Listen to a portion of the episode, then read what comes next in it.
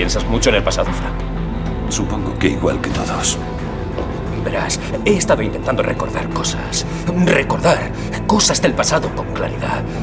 Pero cuanto más pienso en el pasado, más se complica todo. Nada parece real. Es como si hubiese soñado esta vida y cuando por fin me despierte seré otra persona, alguien totalmente diferente. Asustas a tu mujer, Eddie. Ella no es mi mujer. No sé quién es. No sé quiénes somos nosotros.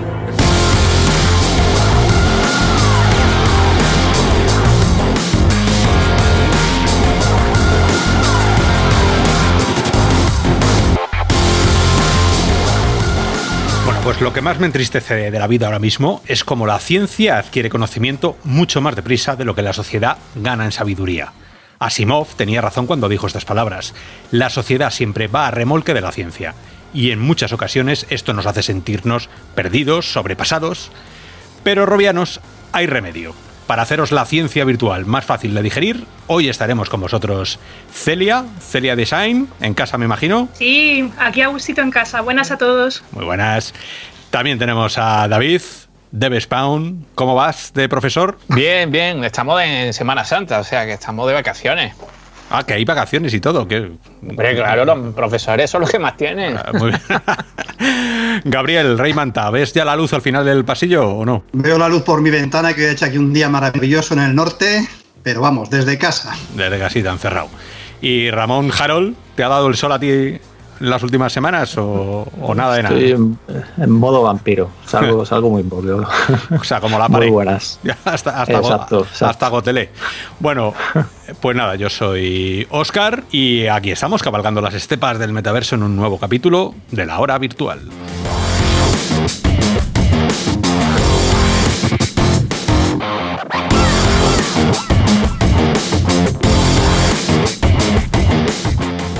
Y da igual que estemos en casa o que estemos en el parque o que estemos fuera de viaje, las noticias de la realidad virtual nunca paran y para eso tenemos a Ramón que ha recopilado lo mejor que ha ocurrido de los últimos siete días. Bueno, lo mejor o bastantes cosas tengo esta vez, ¿no? Pero empezamos como siempre con ese bloque de hardware que tenemos aquí ya por fin esa encuesta de Steam de la que hablamos todos los meses. Y es que ya tenemos los resultados de marzo. Marzo, como sabéis, ha sido ese mes en el que ha llegado Half-Life Alice y en el que todos esperábamos que, que hubiera una subida. Y efectivamente la ha habido, aunque me ha hecho dudar un poco en este caso Valve, porque cuando yo miré la encuesta el 2 de abril, vi que había un, o sea, los usuarios activos de- con realidad virtual en Steam eran el 1,07%, pero cuando he visto hoy para ya para el programa, ¿no? Para grabar, ahora marca 1,29, con lo cual se ve que Valve hizo ahí algunos ajustes después, como ya ha ocurrido alguna vez que sabéis que Valve ha tocado la encuesta. Y nada, son 1,29%, ha crecido un 0,28%. Como os comentábamos en el programa anterior, ahora Valve supuestamente hace un mejor seguimiento. Ya no es tienes que tener el visor conectado, sino que si lo tuviste conectado en el último mes, en teoría te lo cuenta. Y, y nada, y interesante también ver cómo Rift S es el visor que dominante, digamos, el, que el principal, con un 27,05%, ha crecido un 0,40% respecto al mes anterior. Y luego le siguen Vive, el Rift CV1, Valve Index con un 10,94%, Windows MR, Vive Pro, Quest con un 2,89%, Vive Cosmos con un 1,25%, queda ahí por detrás de- del Quest. Y luego ya PlayStation VR, que, bueno, como dijimos, también se puede conectar. Y el resto de visores ahí de K2, de K1, Pimas, etcétera. Entonces yo lo que os pregunto es si os esperabais este crecimiento de un 0,28 o pensabais que esto iba a pegar un- una mayor subida. Por ejemplo, empiece David. Bueno, yo la verdad es que es demoralizante. o sea, la subida es pírrica y, y, claro, se esperaba, desde mi punto de vista, se esperaba más. Tampoco ayuda a todos estos vídeos que ahora surgen, esa corriente de decir, ah, se puede jugar al Alex sin necesidad de visor, ¿no? De, VR. Ah, qué bien, ¿no? Pues ya está, vamos a jugar todo al Alex sin, sin necesidad de comprarnos un visor, ¿no? No sé eso hasta qué punto me parece lo correcto y no sé hasta qué punto Val puede, puede frenar eso. Pero claro, Val tampoco ha sido muy dura a la hora de cortar ciertas actitudes, ¿no? de, de la comunidad, ¿no? cosa que sí ha hecho otras, ¿no? otras compañías. ¿no? En fin, yo la verdad que es una decepción total. No sé vosotros qué pensáis, pero a mí me parece una decepción total. Pues eh, yo creo que es una tendencia positiva, creo que es pronto para ver si la llegada de Alix va a suponer una revolución en número de visuales o no. También he oído que las encuestas de Steam se hacen al principio de mes, con lo cual estos datos de marzo quizá todavía no puedan recoger el efecto de, de Half-Life Alyx. Y por otro lado es que este año apenas se han podido comprar visores. Entonces, que haya subido algo, a mí al contrario que David, me parece un buen dato, porque sin poder comprar visores la gente no puede jugar a Alice, no puede conectarlos a, su PC. A mí me, ha parecido un buen dato, es una tendencia positiva, vamos subiendo poco a poco, nos gustaría más, pero vamos subiendo. Yo esperaría más a, los siguientes meses, a, los datos de, abril, eh, con, una nueva encuesta para ver si hay un, salto mayor. Pero yo, vamos, a mí me ha parecido correcto. ¿Tú, Celia, tienes algo que, decir? Yo tengo que confesar que yo no estoy dentro de esos datos. que ahora mismo ya tengo Windows y ya me he bajado Steam y voy probando esos juegos, pero que tenía suficiente con la Oculus Store y que no estaba ni siquiera en esos datos. Y le está pasando lo mismo a un montón de amigos que están pendientes de comprarse gafas y que no hay stock. Entonces, bueno, yo creo que seguirá todo esto en aumento y no solo con Half-Life. Oscar. Pues son. Eh, a ver, son datos que aunque parezcan pequeños, que tú le dices a alguien que ha subido un 0,1 y te dice, pues menuda mierda, eh, en realidad esto se tiene que traducir en millones y en miles de usuarios, ¿no? Hay 90 millones de usuarios según eh, la, se contabiliza en 90 millones en enero del 2019 los gamers, ¿no? que repartidos por todo el mundo. Muchos de ellos, casi todos, están en, en Steam, con lo cual que suba un 0,01% ya son 100.000 tíos, ¿no? Entonces, eh, que haya subido un 20 y pico, un 0, lo que sea. 0,28. Sí, sí, 0,28. Estamos hablando de casi, de casi, estamos llegando al millón de usuarios virtuales. Mm, cuando dices el millón de usuarios virtuales en SteamVR VR en PC, quiere decir que hay un millón de posibles compradores activos de tu, de tu juego. Bueno, vender un millón de copias no es pecata minuta. Mm, por supuesto que no llegas nunca a vendérselo a una copia a todos los que tienes, pero eh, sí que ha habido cuatro juegos ya que han superado el millón de euros de, revenues, en ganancias, ¿no? Eh, y eso es lo que hace que muchos estudios estén girando el cuello. Entonces, me parece pequeño, es inevitable. Estamos en coronavirus, ha habido mucha gente que no tenga visor y que no se lo puede comprar, escasez de, fábricas, pero oye, que estamos contándolos de 100.000 en 100.000 las subidas. ¿eh? O sea que, ojo, no sé, yo soy muy, muy optimista. Yo, yo también, yo creo que, siempre hemos hablado de ha subido un 0,03, siempre son muy poco y esta vez pues es un 0,28. Oye, que, que, algo es algo y siempre hablamos del 1, algo. El día que lleguemos al 2, algo, pues haremos una fiesta, pero poco a poco, paso a paso. Y, nada, pues. Luego en, hardware también tenemos por aquí pues Sony que, ha mostrado cómo será ese controlador que acompañará a PlayStation 5, eh, que se llama DualSense, abandonan el nombre DualShock. Y bueno, no, no es que hayan hablado de realidad virtual en sí, pero realmente el dispositivo, según comenta Sony, eh, gracias al audio de, Tempest, que hemos hablado en programas anteriores, y a unos nuevos actuadores que integran, pues van a ofrecer una, experiencia más inmersiva para el usuario. Lógicamente, cuando se combine con un visor de realidad virtual, pues será lo, ideal, ¿no? Pero en este, este mando que, bueno, llama la atención, si no habéis visto la foto, ya sabéis que en la noticia del podcast podéis ver todo lo que hablamos, tanto los enlaces y más información. Y bueno, es curioso porque parece una fusión entre el mando de equipo One y el de PlayStation 4, porque es blanco y negro. Y luego, como os comentaba, tiene esos actuadores y la barra de luz, que es lo, más así llamativo de cara a la VR, es que ya no va en la parte trasera, digamos, sino que ahora está en lo que vemos en las pantallas táctiles, al lado de la táctil, esa barra azul para el tracking. Entonces, pues esto nos hace pensar que puede ser que, que PlayStation apueste por el Inside Out, que yo creo que es un movimiento más que lógico, ¿no? Todos los visores, casi todos están tirando por ahí, las nuevas versiones, quiero decir. Entonces, pues es posible que, cuando Sony le dé por, por hablar ya de esa nueva generación de VR, que como comentaban no tiene por qué coincidir con el lanzamiento de la consola, pues lo veamos ese Inside Out, que ya ellos tienen patentes incluso. Eh, no sé cómo lo veis, ¿os ha gustado el mando? ¿Esperáis que sea Inside Out? Eh, bueno, si queréis empezamos como antes, que nos diga David. Bueno, eh, a mí me gusta mucho, es muy bonito a nivel de diseño, luego a funcionalidad pues ya veremos, un poco pronto para hablar, ¿no? Pero a nivel de diseño, bueno, hay gente que no le ha gustado nada, a mí sí me gusta mucho. Y además que me encanta todos los temas de, los colores blancos, toda la claridad, toda la...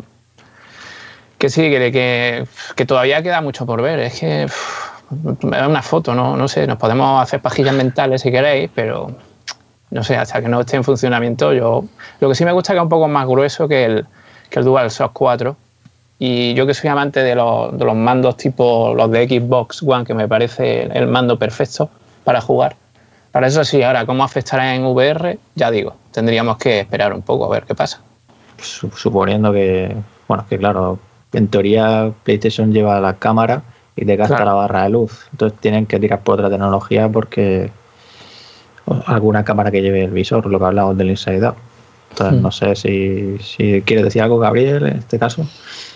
Yo no he tenido nunca una PlayStation, así que yo soy de mando Xbox. Me ha sorprendido que lo presenten con estética en blanco, ¿eh? que se asocia, no se suele asociar a la PlayStation, que siempre suelen ser sus mandos en negro, las primeras consolas en negro. Estéticamente me parece bonito, pero no me parece un mando de. A primera vista no parece de Sony. A mí, si me llegan a decir que es un mando que ha sacado Xiaomi o Microsoft o Nintendo, pero bueno, que habrá que, que habrá que probarlo. Que habrá que probarlo. Celia. Sí, yo veo los eh, R2 o los Ls como más gordotes y a mí me preocupa porque la mayoría de chicas tenemos las manos más pequeñitas y los tipo mandos así como más gruesos nos cuesta más cogerlos. Entonces, bueno, habrá que probarlo, lo que estoy diciendo. Sí, eso parece ser por el tema de los actuadores que comentan y tal, que le han metido ahí esa, esos mecanismos.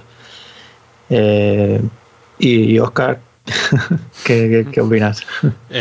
¿Vosotros estáis seguros de que el mando anterior o el mando actual que tenemos ahora con, con esa luz azul es, naciera para VR?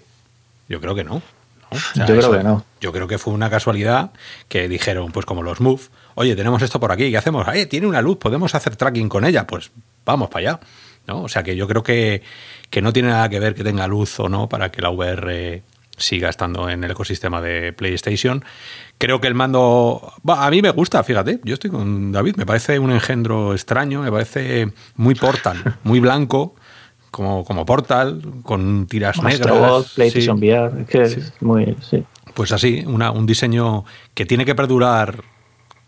¿Cuántos años lleva el, mando de la PS4? ¿Cuatro? ¿Cinco? ¿Cuántos llevamos ya con PlayStation 4? Unos cuantos años. o sea, que, es difícil, ¿eh? Cuando te pones a hacer un diseño y dices, mira, esto, Celia, que tú diseñas.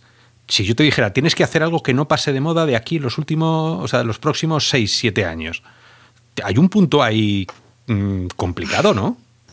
Es lo que le pasa a la mayoría de webs del Estado y claro. que las han hecho en el año 2000 y, todavía no las han cambiado. Claro, o sea Desde 2013. 2013, fíjate. O sea, tienes que hacer un diseño de algo que te tiene que aguantar pues ocho, años a tope eh, punta de lanza. Pues yo creo que me gustaría, eso sí, ver los diseños alternativos. ¿Cómo, es esa mesa de diseño donde quedan todos y dicen, eh, venga, sacamos este? ¿Cuáles eran las alternativas que han estado manejando? Porque no deja de ser algo un poco, un poco igual, ¿no? Este no es Nintendo, que te revoluciona con cada consola. Sony es como Xbox, van ahí un poco bueno, si esto funciona, pues eh, yo sigo echando falta un mando tipo la, la N64.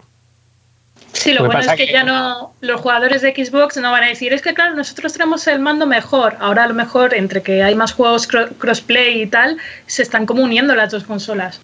Uy, lo que acabo de decir. sí, bueno, me matarán en los comentarios. Nintendo de todas formas de vez en cuando también mete la gamba, ¿eh? No nos olvidemos de, de Wii U, que se lanzaron a la piscina y fue la hostia padre, ¿no? Sí, que sí, que es cierto que son, a lo mejor tienen menos miedo a arriesgar, ¿no? Pero bueno, es interesante la nueva generación. Eh, ya vimos que, Microsoft parece que no se mete, pero hay algún desarrollador que ya ha dicho que bueno, no se mete porque está esperando a, verlas venir, ¿no? Y cuando, y cuando esto ya sea un éxito total, pues entrará, eso no me cabe duda. Pero Sony, a mí de verdad que siempre me, me da bastante esperanza y creo que este, esta consola va, va, a ser un pelotazo. Creo que sí y nos va a dar mucha alegría a la gente de realidad virtual. Ya no sé el mando, porque este mando no sé cómo lo implementarán, si va a ser importante o básico en la VR, como ha dicho Ramón, que, posiblemente no, pero bueno, vamos a esperar, ¿no? Eh, a fin, de, año, ¿no? Que, sí, Navidad, siguen manteniendo Navidad. si no hay retraso, ¿no?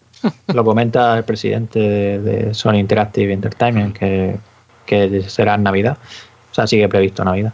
Eh, lo que quería decir con eso es que como la compatibilidad de PlayStation VR, o sea, que decir PlayStation VR el actual va a ser compatible con PlayStation 5, en teoría vamos a poder conectar, imagino, nuestro mando actual a ese visor, con lo cual habrá juegos que usen el mando como es MOS, como es Astrobot, pero yo creo que una nueva generación de VR debería prescindir de este controlador porque con los controladores de movimiento creo que puede hacer lo mismo y, y que los juegos sean mejor aún, ¿no? En MOS, por ejemplo, Quest y en PC tiene los controles de movimiento, no solo el gamepad.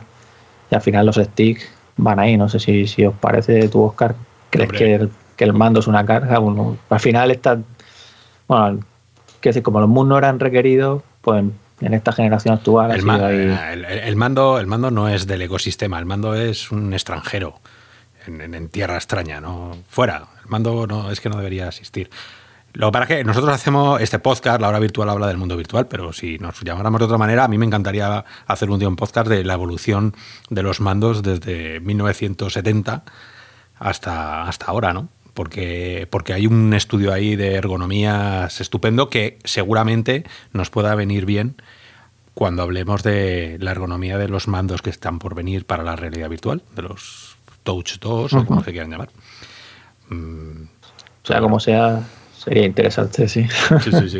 a, mí personalmente me llama la parte esta del trackpad, que muchas veces en la Play no, los juegos no lo aprovechan. La parte esta que es como táctil, cuadrada de la parte de arriba del medio.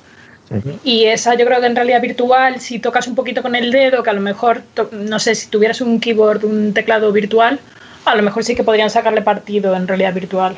Pero vosotros utilizáis los touch de, por ejemplo, eh, Gaby, que tú tienes eh, los One de HTC, ¿no es lo peor, con todos los respetos? la mierda del touch a mí me pone súper nervioso.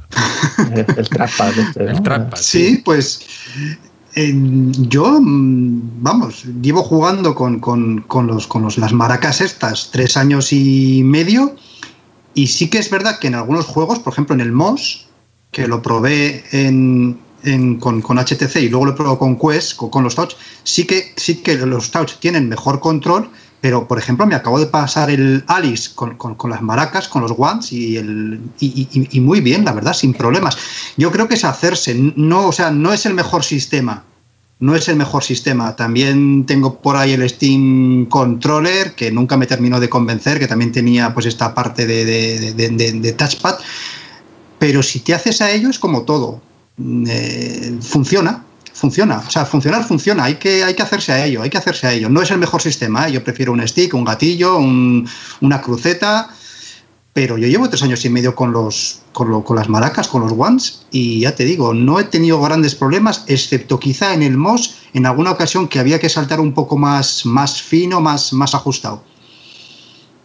Así que no sé, no, yo no apostaría, ¿eh? yo, yo, no apostaría por un mando con, con estos touchpad, con, pero tampoco es el, horror que dice Oscar, ¿eh? Yo no sé. Yo me he acostumbrado. Y... Dejar, dejar un apunte solo con el tema del mando. Creo que lo importante realmente, o lo que necesita la realidad virtual, y creo que ahí Sony está bien enfocada, eh, no es simplemente el control, que es muy importante obviamente, pero ya se ha, se ha mejorado mucho y bueno, eh, generalmente es cierto lo que ha dicho Oscar, que, los moves, no, no puedes presentarte con unos moves, pero tampoco creo que lo vayan a hacer. Pero lo que sí es importante es el tema del sonido. El sonido me parece que es, vamos, lo, peor de, por ejemplo, Oculus Rift S. El sonido es lamentable, como no te pongas unos headphones eh, aparte.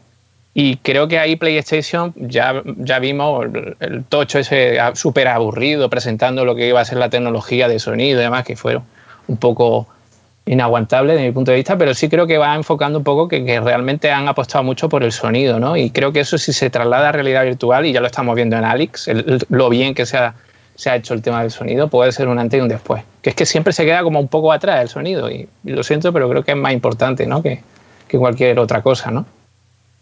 Hombre, dímelo a mí, que yo curro en eso desde hace 20 años. Vaya. Y siempre que era, había rodajes, venga, hemos rodado, vamos a rodar aquí. Llegabas, preparabas todo y una, una radial. Es decir, pero ¿y a quién se le ocurrió venir aquí? No, porque es muy bonito, porque ves, ya, pero no se puede hacer aquí. Si no, oye, nadie le da importancia al sonido. Nadie, nunca, ninguna profesión.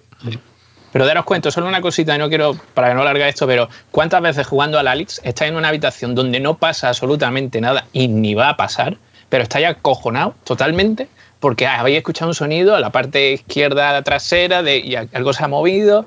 ¿Por qué? Porque es que aunque apaguen la luz, aunque no veas nada, tú ya simplemente con el sonido puedes meterte, integrarte totalmente en el juego y, eso se está olvidando, se ha olvidado la mayoría de desarrolladores, cosa que Valve, gracias a Dios, pues no ha hecho y le ha puesto en su sitio donde se merece a esta área ¿no? de programación. Sí, señor.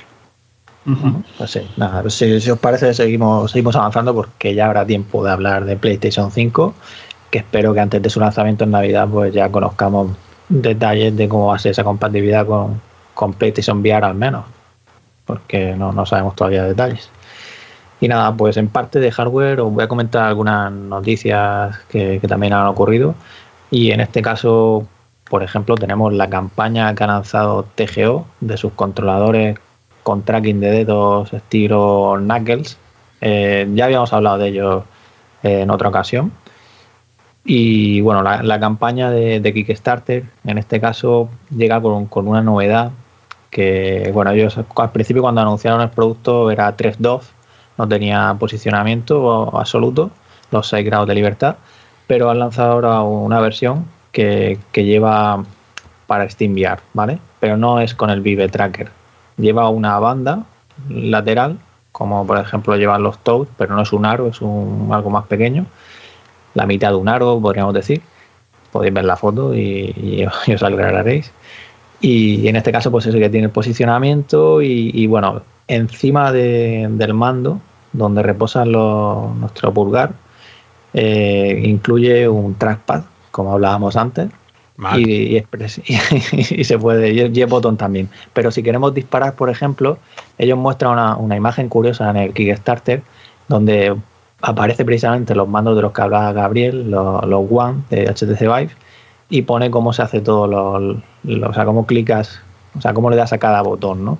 Y lo curioso es que no tienes el gatillo. El gatillo es que tú disparas con el dedo, con tu dedo índice, ¿no?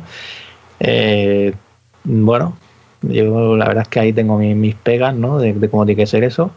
Y antes de que, de que deis vuestra opinión, eh, comentaros que también en una versión digamos, más profesional, porque vale 1.500 libras, que lleva eh, tecnología áptica de Actrónica, que es una empresa que está haciendo también un chaleco de áptico y que lo anunciaron en el CES de Las Vegas.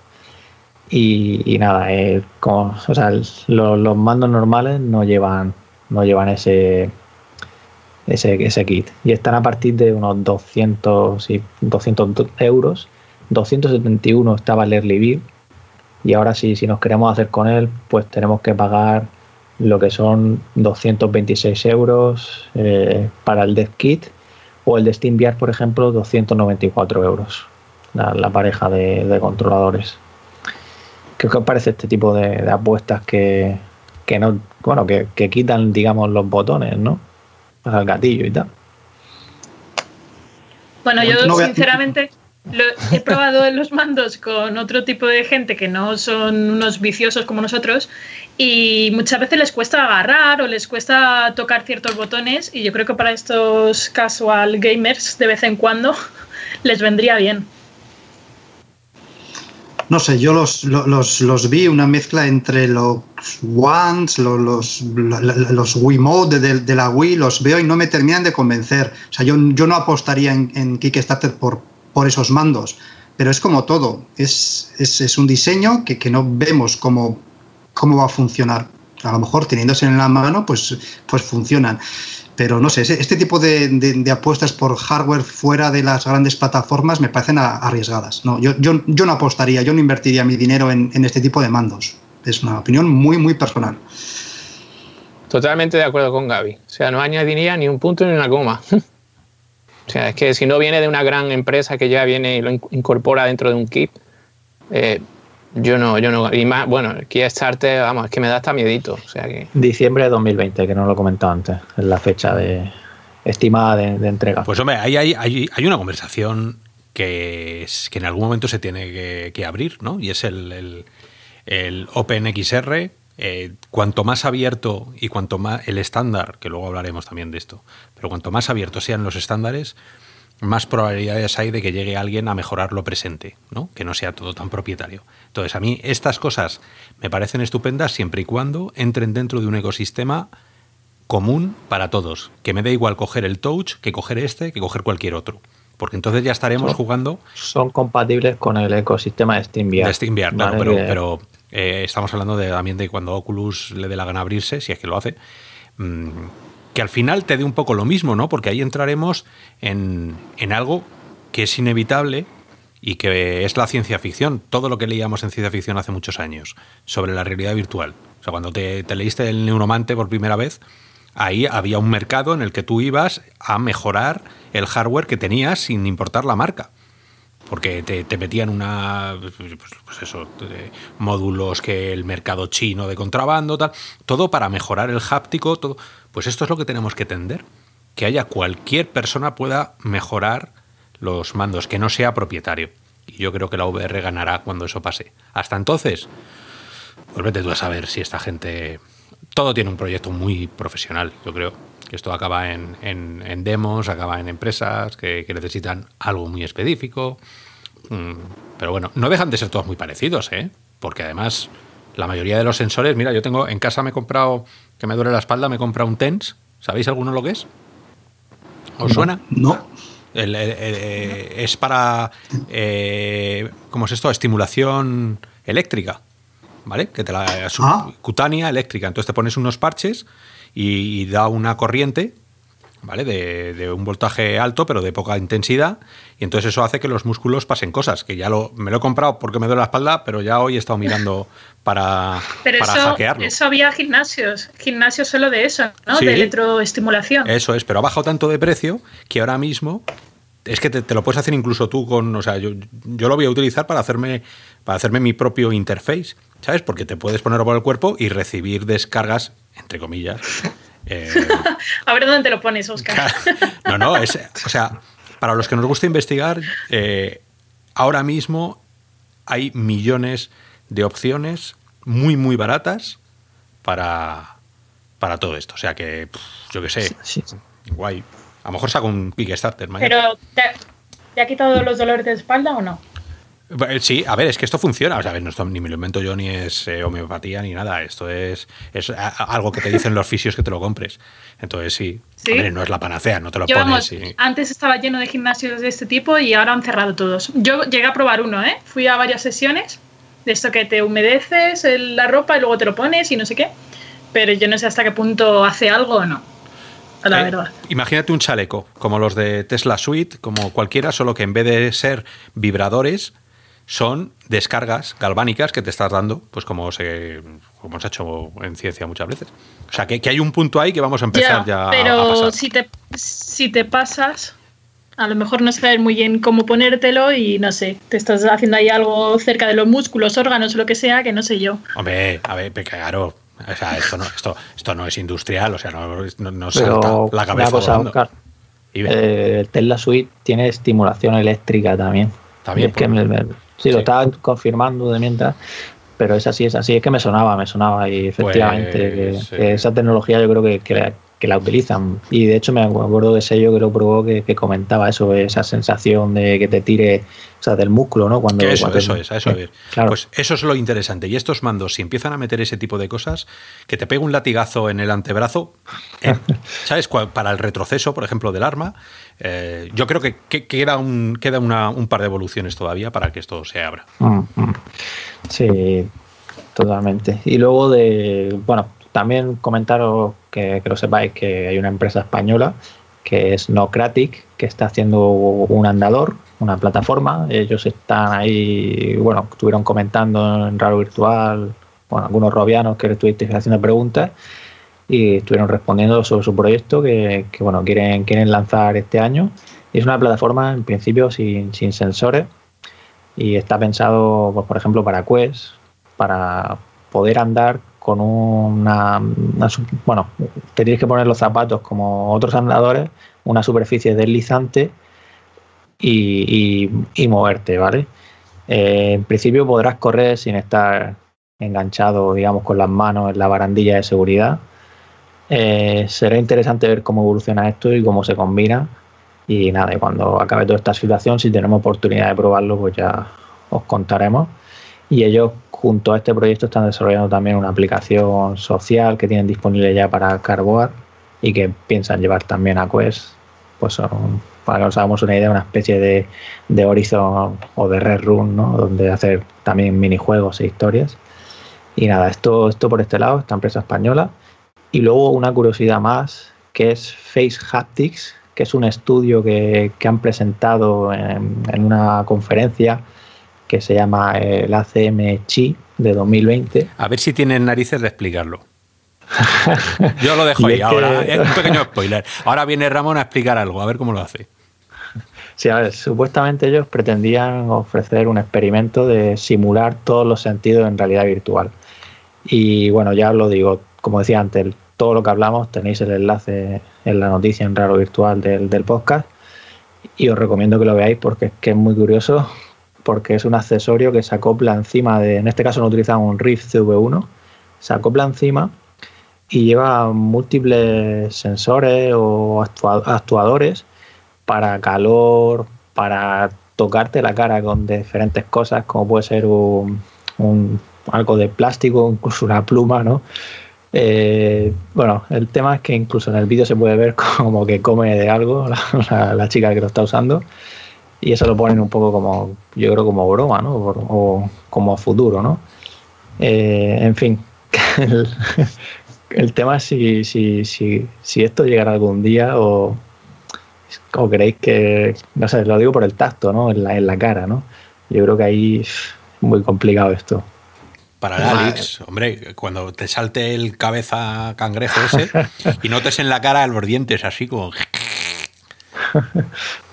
Hombre, yo lo que veo, lo primero que pensaba es, ¿no se le cae la cabeza hacia adelante? Pues. Eso estaba, eso estaba pensando yo. Digo, no, más peso no, por favor. Claro, o sea, las cervicales, hasta luego, Lucas, ¿no? Hasta luego, Lucas. O sea, en dos días ya el, el aparato que se ha comprado Oscar, vamos, se tiene que poner, vamos, de arriba abajo con ese aparato para intentar recuperar las cervicales. En fin, yo qué sé, esto es un poco de risa, ¿no? Hostia. Es, es una evolución. Eh, a mí me parece súper interesante. No, creo, creo que un retroceso, ¿no? Más bien que una evolución, un retroceso. Hombre, pero ne- necesitas empezar por algún lado. O sea, ahora mismo na- nada te toca la cara. Pero a partir de este Hombre. cacharrito sí, pues habrá que mejorar la forma en que te toque en la cara. Ay, Dios mío. Un puñetazo, ¿no? En VR. Buah, ya lo que te Pero, falta. te da, pero no te llega a dar tortazos, ¿no? Todo eso en los labios, en la boca. Te da palmaditas, palmaditas, como en el culete, papá, así como. O como hacía Benny ¿no? En la calva, papá. Eso es. Para, No, pa- pa- pa- Claro, yo de todas formas pienso que, que esto ahora mismo, esto que lo hicieron antes de lo que está pasando actualmente, porque si ya hay como que no compartamos, que no nos acerquemos, que no sé qué, eso que te lo ponga en esto y te lo, se lo pone otro, que se te acerca la boca, y que, en fin, no sé yo. ¿eh? Mira, no, no, pues ahora hay una reflexión ahí. Y esa pregunta, aunque no esté en el guion, os la hago sobre la marcha. ¿Creéis que el tema del virus nos va a modificar cómo utilizamos o cómo nos intercambiamos la VR entre nosotros? ¿Le podría modificar algo a alguna empresa? Para mal. Yo creo que no, siempre que haya medida. Es decir, por ejemplo, eh, yo desde que tengo los, visores, salvo a un amigo, ¿sabes? Se lo he puesto que ha venido aquí a casa y demás.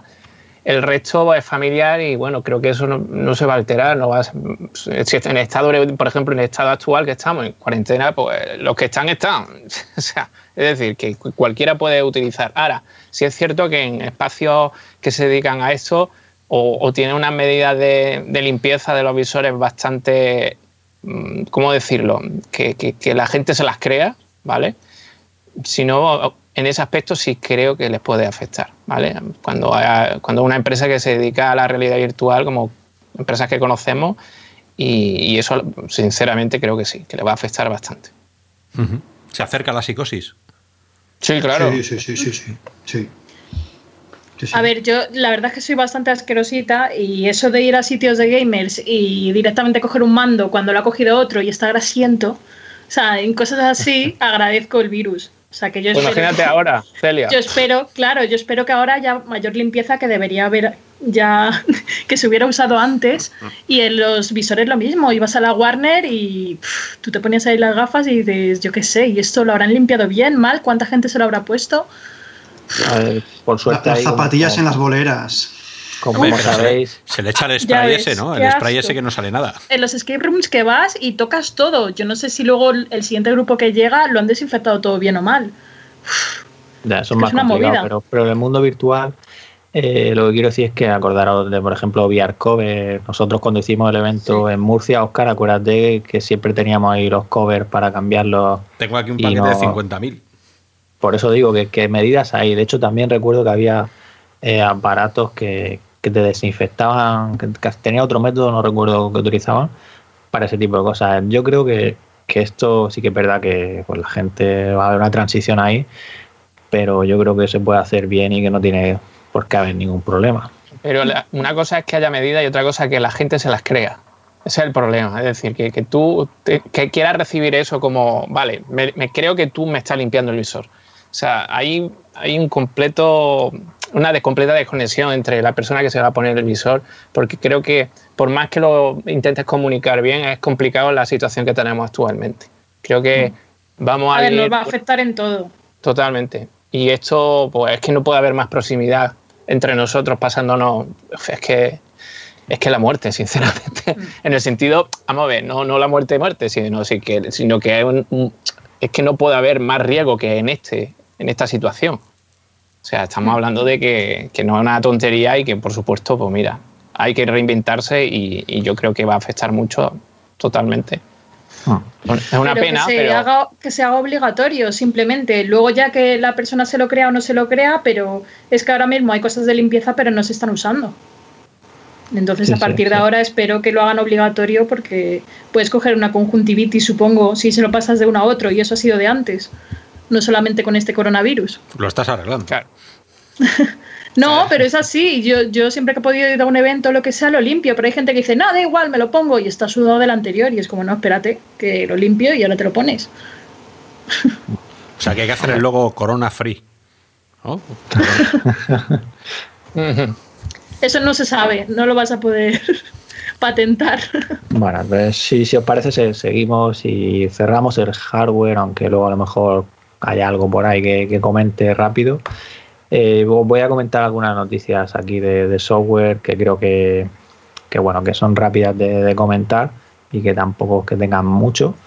Y en este caso, pues es la llegada de la PTC 16 de Oculus, que es la, como sabéis, la, la versión de prueba, ¿vale? El canal público de pruebas. Y bueno, destaca para el DAS, que podemos editar desde, desde el de VR nuestro avatar directamente desde el DAS. Eh, corrige ciertos temas de Oculus Link, según pone, e incluye mejoras para estabilidad dentro de Oculus Link. Y luego la parte social, que es más, por, por ejemplo, para recibir, o sea, los chats ahora permiten, por ejemplo, poner links eh, en fin, tenéis la, la, lista ahí completa y bueno, eso es lo destacable. Eh, sigue la 15, sigue, ya está llegando a todos los. La 15 de PC y la 15 de Quest ya está llegando a todos los usuarios. Y, y, bueno, habéis visto ya las novedades, como lo del lateral que le golpeas y puedes ver el, el mundo, o sea, el mundo real, ¿no? tu, habitación. Y luego más, más cositas, como prometieron en la Facebook Game Developer Showcase, ya está OpenXR, ese prototipo para los desarrolladores. Todavía queda para que esto llegue, según comentaban, mitad de año. Luego, los que esté jugando Alice con Pimas, eh, sacaron una versión de P-Tool con ajustes recomendados para que funcione de manera óptima, ¿no? Eh, luego más noticias aquí en este tema de software. Si os acordáis de, bueno, de Daniel Pace, que estuvo por aquí, que, hizo esas ilustraciones para Quill, pues si tenéis PC podéis probarlas ya porque la aplicación de Quill ha lanzado la versión 2.4 y lleva el, el, Theater, el teatro este, y podéis ver los trabajos de Daniel y muchos más eh, aquí, como digo, en la aplicación de Quill lo cual es interesante, estas animaciones, estos dibujos que ya hablamos y de hecho dedicamos un programa con, Daniel.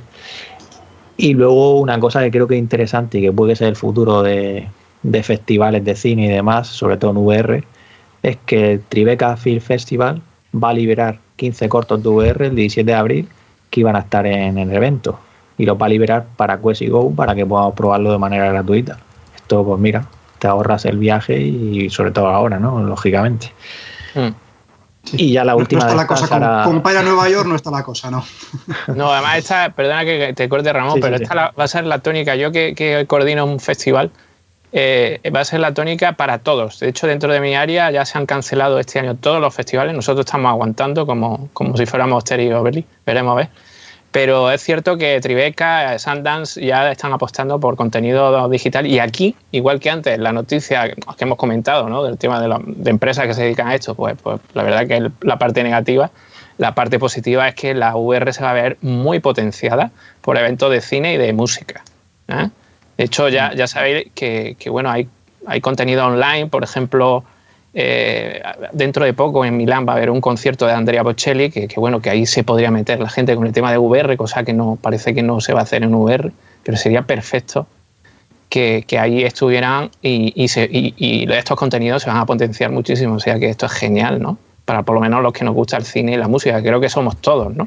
Y antes de que, bueno, ahora podéis decir sin problema, pero es que viene, viene, viene bien a ello, ¿vale? O sea, lo que iba a decir, que Apple estaría en teoría, bueno, en teoría, según fuentes de, en este caso, 9 tu 5 Mac, eh, según han podido conocer, no, no revelan las fuentes, pues Apple estaría comprando NetVR por 100 millones de dólares. Esta empresa NetVR es la que se dedica a eventos en streaming de deportes como la NBA o cosas así. Entonces, o sea, como hablamos, no es que según se comenta la liga de fútbol, por ejemplo, en España se reanudará a puerta cerrada, ¿no? Pues imagínate con el visor meterte ahí, ¿no? Con, con O sea, si Apple compra NetVR, podría ser que estuvieran preparando algo de VR, quiero decir, o, a saber, ¿no? Sin duda. Siempre han sido pioneros en lo que hacen y, y, sin duda, si es que esto quien no lo vea es que no, no es buen empresario, ¿no? Creo, ¿eh? Es que vivimos un cambio totalmente del paradigma de entretenimiento y el sector, el sector de, de la cultura y, y, relacionado y del ocio, pues, pues están viendo un cambio. Yo lo, lo siento por, por, por, el área del turismo, ¿no? que posiblemente se vea afectada, ¿no? porque la gente se queda en sus casas y no, no, no salga. ¿no? Pero bueno, quién sabe. Eh, esto es bueno para la VR. Como Ready Player One, que la tenéis ahí en, Netflix, no es por hacer publicidad, pero ya que ha salido. Totalmente. Bueno, el turismo, el turismo se adaptará igual. Te darán una experiencia de crucero desde tu casa. Hostia, eso no sé. No sé yo, ¿eh? Hombre, si me pones algo que me toque así, como lo que hemos hablado antes, eh, pues a lo mejor. Mira, con que pongan un bingo para los abuelillos ahí en el crucero. sí, sí. A ver, el, tema del streaming. Hombre, directo es muy complicado, ya sabéis, eh, y tuvimos, eh, hablamos con, gente que hace, se dedica exclusivamente al streaming VR, y ya no origen lo complicado que es, pero bueno, la tecnología va mejorando cada día, en algún momento se hará, por lo menos en, diferido. Lo de Tribeca a mí me parece muy. Me parece eh, un poco a, una generación anterior. O sea, que, que haya 15 cortos. Yo creo que el, cine sigue mirando a la VR y no, y no la entiende, ¿no? La, la, mira con, no con desprecio, pero como con algo que no sabe acercarse. Todo el mundo del cine que se ha acercado a la VR ha metido la pata todo el mundo. Entonces, es que son lenguajes diferentes, ¿no? Claro, es que claro, no, no, no son. Claro, es que tú no puedes meter el cine dentro de la VR, lo puedes, que puedes hacer un ejercicio, ¿no? Tal cual, como sabemos cuál es ese ejercicio, ¿no? Pero, pero realmente ellos a lo mejor no le ven el, el comercio, porque el cine ahora mismo es comercio, no, no suele ser autoría. Sí están estos festivales como Tribeca o Sandan que sí buscan más el tema del autor y demás. Pero es cierto que es que no, no, no, son, no son lo mismo.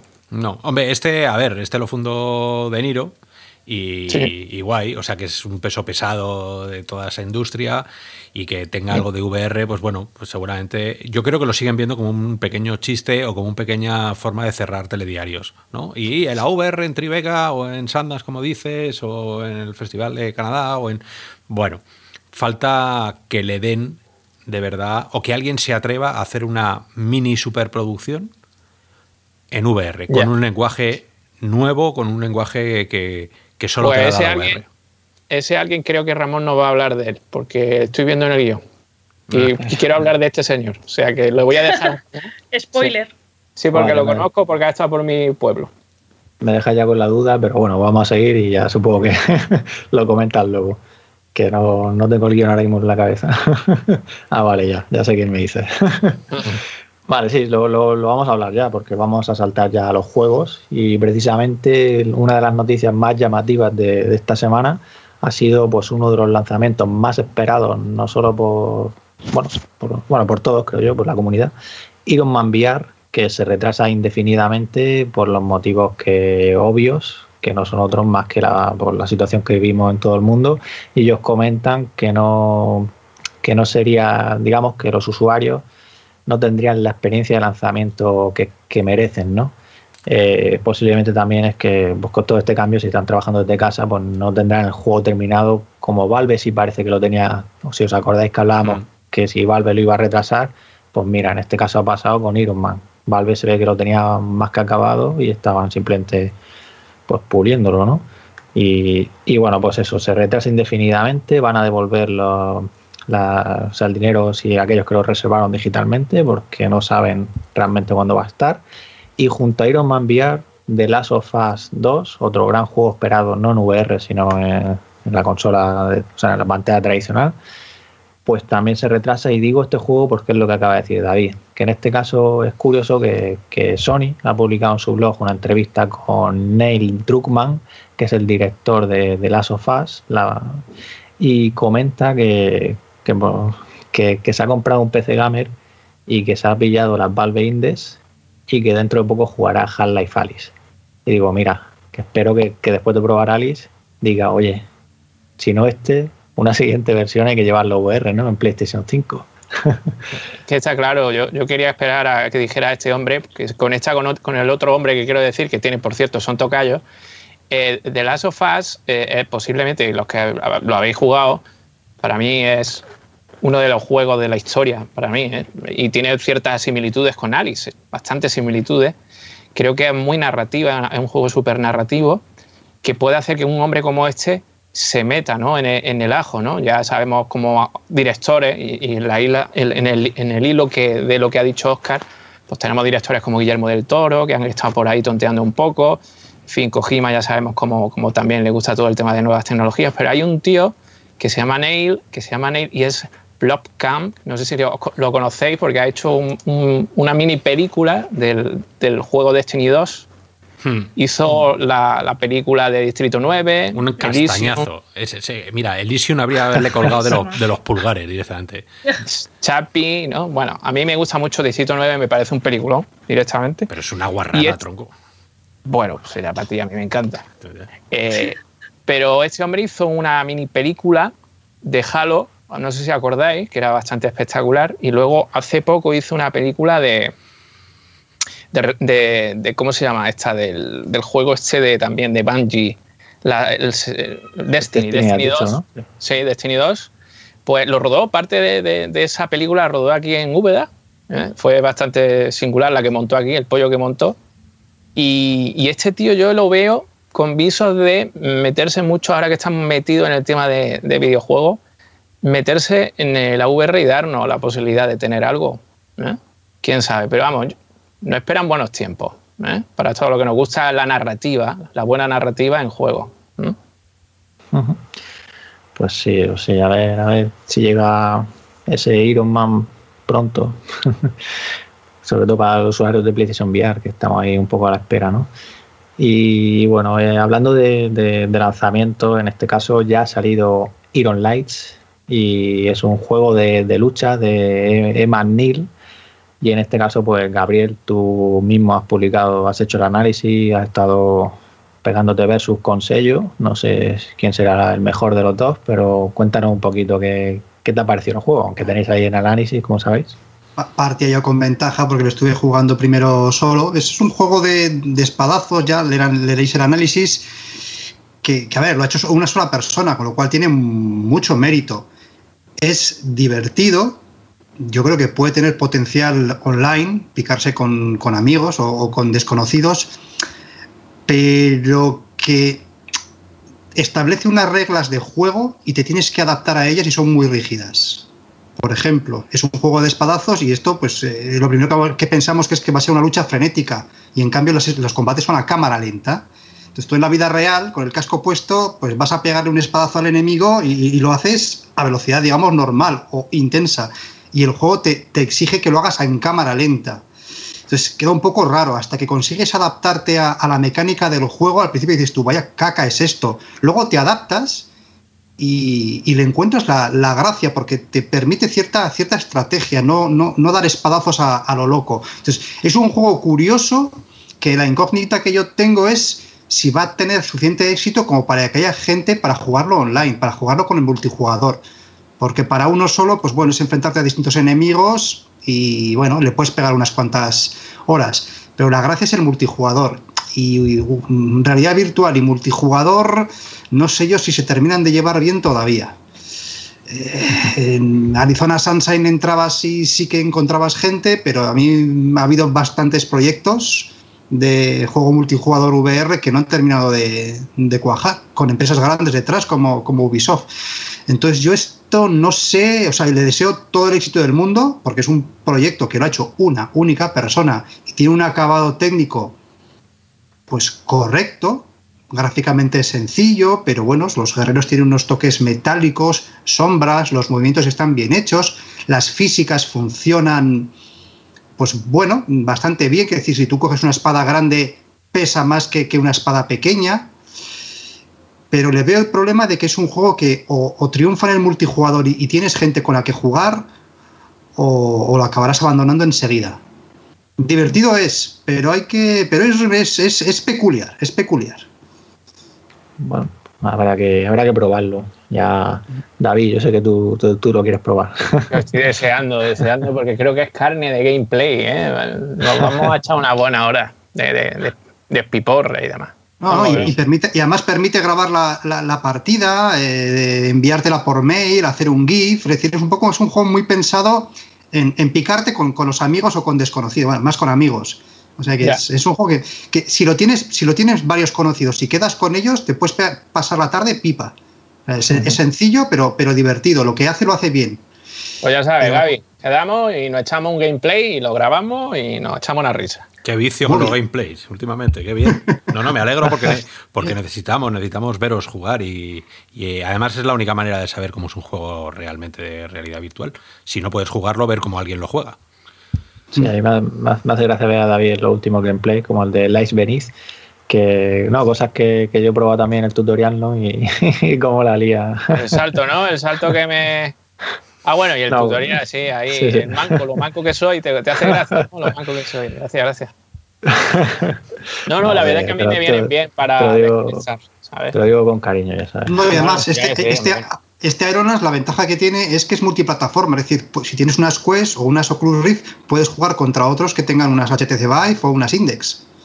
Sí, sí, para, PlayStation, para, PlayStation, VR todavía no hay noticias de si lo va a sacar o no, pero oye, pues, pues, mira, si ya somos un millón, dos millones de personas con visores, pues a ver si vende 100, mil copias para encontrar unos cuantos compañeros rivales más allá de nuestras fronteras y pegarnos unos, unos piques, porque funcionaba muy bien el, el, el micrófono, hablar con el con el combatiente, con el enemigo, funcionaba de maravillas. O sea, funcionaba mejor que las conversaciones telefónicas de, de, de WhatsApp o, o, el Skype.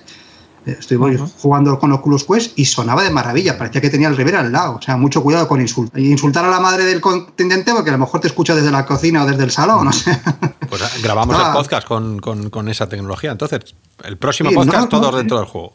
Pues, pues a, mí, a, mí me chocó, a mí me chocó. Yo no soy muy de darle a jugadores a juegos multijugador y de repente digo, coño, si estás aquí, ¿sabes? Si, si, funcionaba, funcionaba muy, muy bien, sin cortes, sin interferencias. Y a ver, es un juego que no había salido todavía al mercado, o sea, que, que, que se ha puesto a la venta, pues nada, hace un día. O sea, entonces, pues bueno, yo quedé con alguien para jugar con sello, encontré algún otro jugador, me imagino pues que otros que lo estaban haciendo el análisis, o a lo mejor algún, algún desarrollador, porque yo les hablaba y no me hablaban, pero era porque tenían el micrófono silenciado.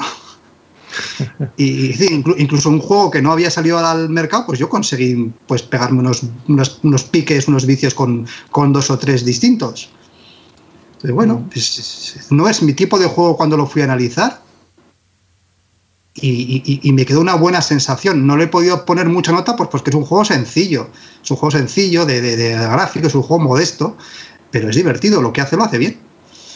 Pues nada, ya sabéis, echarle un ojo al análisis y ya pronto también tendremos el gameplay de David ahí repartiendo o pillando, ya veremos. Seguro que pillando, porque yo, vamos, manco, pero como solo, vamos, manco solo. Y nada, seguimos por aquí con algunas noticias más que os sigo comentando. Bongos, otro de los grandes títulos con mecánicas, ¿no? Que hablaremos ahora después de en el tema principal, seguro, que por, por, la innovación que supone, ¿no? En tema mecánicas pues echaron una actualización también hoy, jueves 9 de abril, que incluye tres nuevos mapas, una nueva pistola y varias mejoras en las físicas. Habrá que ver realmente cómo se comporta y bueno, según comentaron los desarrolladores, van a seguir mejorándolo y sacando más contenido, así que bienvenidos sean.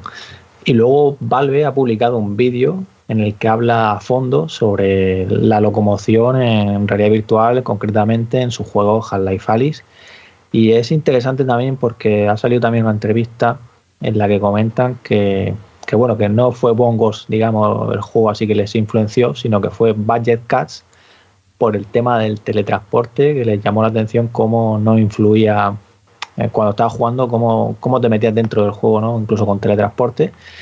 Y, bueno, ellos comentan eh, bueno, todos los detalles curiosos que yo recomiendo ver el vídeo, son 10 minutos. Y todo el tema de, pues eso, todo el test que hubo, que ya lo hemos comentado en otros programas, como, como Valve pues trajo a mucha gente para probar el juego y metieron pues el tema del teletransporte cuando, por ejemplo, te teletransportas desde una altura más alta, pues al caer suena de una manera diferente. Eh, los tipos de suelo suenan de una manera diferente. Los movimientos, cuando tú mueves los brazos, también grabaron el sonido de, cómo se roza ¿no? la ropa o cosas así, ¿no? todos estos temas de que te metas dentro del juego y es verdad que funciona muy bien el teletransporte. Yo, Ali, me lo he pasado con teletransporte, de confesarlo. pero, pero bueno, es. Yo no, parece que eso, que, se centraron mucho. se centraron mucho en el teletransporte y luego parece que metieron el movimiento libre, aunque ellos comentan que el movimiento libre también se beneficia de todas las cosas, de todo el mismo que también que pusieron ahí. No sé si, si os parece esto, Oscar, ¿cómo, cómo ves esto ahí? A ver, es inevitable que todas las opciones, como ya dijimos en la review, tuvieran que estar disponibles para todos los públicos, ¿no? Eh, a mí sí me pareció, me pareció muy especial y significativo el comentario de no nos fijamos en no nos fijamos en Boneworks porque no nos, no nos parecía el, movimiento que teníamos que hacer. ¿no? Y, y, eso sé que va a traer cola, porque bueno, hay mucha gente que está defendiendo Boneworks a capa y de espada, pero queda de manifiesto al final, por la cantidad de gente que dice lo mismo, que el Valle inquietante es, es, muy evidente en ese juego, ¿no? No todo funciona como debe. Es una. Las, grandes demos técnicas, y eso es algo de agradecer a Alex, eh, que no cayera en la trampa de la VR, ¿no? Que es muy, muy, muy. Mm, o sea, no, no, todo lo que tienes en la cabeza y no todo lo que haces en una demo luego queda bien en un juego, ¿no? Y eso esa seriedad, por lo menos esa, esa capacidad de definir, solo la tienen las grandes compañías con mucho dinero y con mucha gente. ¿no? Entonces seguramente Alix empezara como un juego de pues tipo Boneworks, puedes tocarlo todo en cada momento, intentar hacerlo de todo, de mil formas posibles, y luego te das cuenta que tienes que ir acotando, porque esa libertad tan real que pensamos nosotros en nuestra cabeza cuando juegas no, no funciona. Entonces, yo creo que es inevitable que alguien pusiera coto, y es inevitable que alguien lo tenga que poner. ¿Sabes? Y, bueno, eso es. Aquí seguro que Gabriel tiene algo que decir. Pues yo como tú, que ya me he terminado Alex, empecé jugando con movimiento libre, pero llegó un momento del juego que empecé a usar el teletransporte. Yo también, y, ¿eh? lo, y, lo acabé con teletransporte. A ver, yo tengo que decir que Madre mía, no, soy, que soy el único que está jugando con movimiento libre. No, no, no, a ver, yo no soy un. A ver, en, ese vídeo los, los eh, desarrolladores de, de Half-Life dicen que se fijaron en. en, en ay, el juego este, en, en, Budget Cuts. En Budget Cuts, que, es, que, es, el 1 y el 2. Yo, ese juego que me tocó a mí jugarlo y hacer el análisis, insistí mucho, que es un juego que al principio solo tenía teletransporte, insistí mucho que el teletransporte en ese juego estaba pensado como la mecánica principal de, de la propuesta y que añadirle movimiento libre, que era lo que exigían mucha, mucha gente cuando salió el 1 y cuando salió el 2, iba a cambiar el juego totalmente y no a mejor. Pero fue tal la presión que, que, hubo sobre Budget Cats que al 2 le pusieron ya movimiento libre y un día de esto saldrá para, para el 1. Yo volví a jugar Budget Cats con movimiento libre y efectivamente es que era otro juego. Perdía todo el componente de sigilo y se, y se convertía más en un juego de acción, pero demasiado fácil. Entonces, eh, eh, me, hizo mucha gracia ese, vídeo de, Alex, porque efectivamente hay gente que se está quejando de que con teletransporte Alex dura menos cantidad de horas porque vas más rápido. En cambio, con movimiento libre, como Alex no puede correr, la, protagonista, pues te cuesta más hacer las cosas y parece que el juego te va a durar 20 horas. Y, yo creo, bueno, creo no, creo que es evidente que los desarrolladores no han optado por el movimiento libre en Alice o porque Alice en, no pueda correr ese movimiento libre lento para que el juego dure más, dure más, sino como una mecánica del juego, para que el juego te retransmita tensión, para que atravesar un pasillo en el que a lo mejor no pasa nada, pero hay unos ruidos extraños, te genere tensión. Entonces, yo, por ejemplo, he utilizado el teletransporte en Alice casi al final, cuando ya la acción es más, más frenética, cuando ya vas, digamos, a saco, a por el final. Mm, yo, yo lo hice por, por, accesibilidad, básicamente. Mm. ¿Qué, ibas a decir, David? No, no, no. Eh, me gustaría saber si el juego es eh, desde un principio. He empezado a ver el vídeo, pero no lo he terminado. Y quisiera saber si dicen que, el juego se pensó de un primer momento en teletransporte o, o no. Ahora mismo no, no, no creo no recuerdo eso en particular, pero por eso yo entiendo que creo que quisieron hacerlo lo más accesible posible y, y al final, bueno, tienes, tienes tres opciones, aunque al final teletransporte y movimiento libre. Entonces, pues eso, es, la idea es que sea accesible y eso apuesta y bueno, yo entiendo a todo el que, todas las quejas que han habido, pero tampoco viene al sentido que nos volvamos, porque ya hablamos de esto la otra vez. Y, nada, bueno, que sepáis que tenéis ahí toda la información y de hecho hay un, un tema de, o sea, está transcrito por si queréis leerlo y no os enteráis del vídeo que está en inglés, pues está transcrito también. Tenéis el enlace, como os digo, en la noticia del podcast y lo podéis leer tranquilamente luego todo en detalle. Eh, bueno, si os parece, antes de, meternos en el tema principal, simplemente voy a comentar algunas titulares mm, así más destacables y luego si al final queréis decir algo de, ellos, pues, y si no, pues nos metemos ya de lleno en el tema que ya va siendo hora.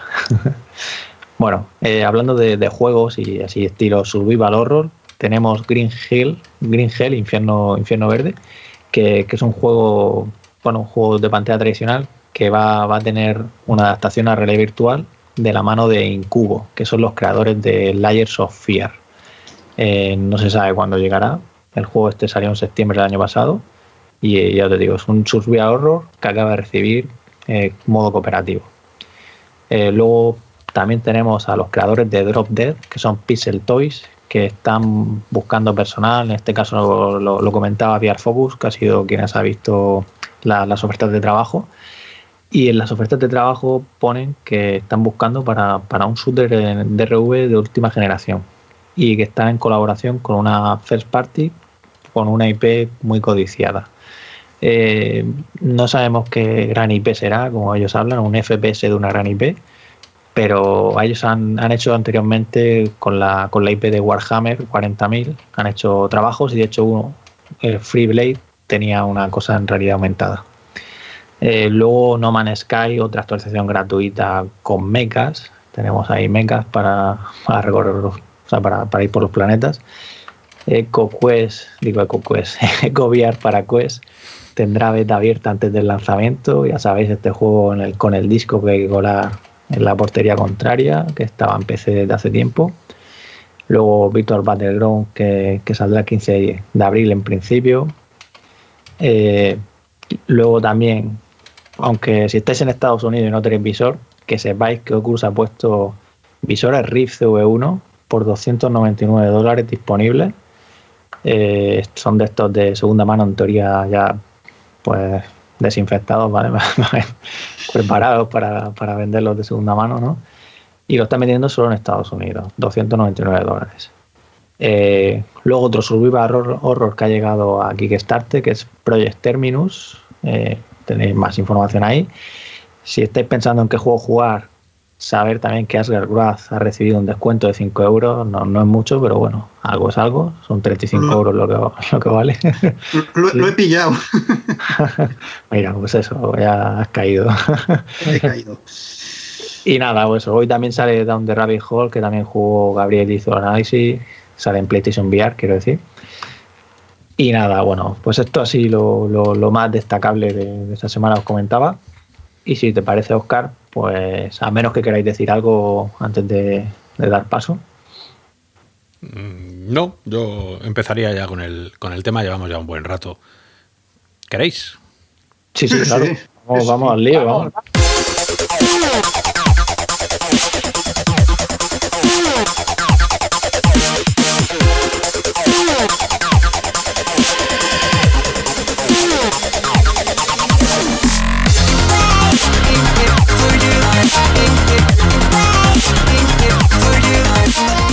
pues músicas, músicas de videojuegos para hablar de videojuegos y no solo videojuegos, sino experiencias en general.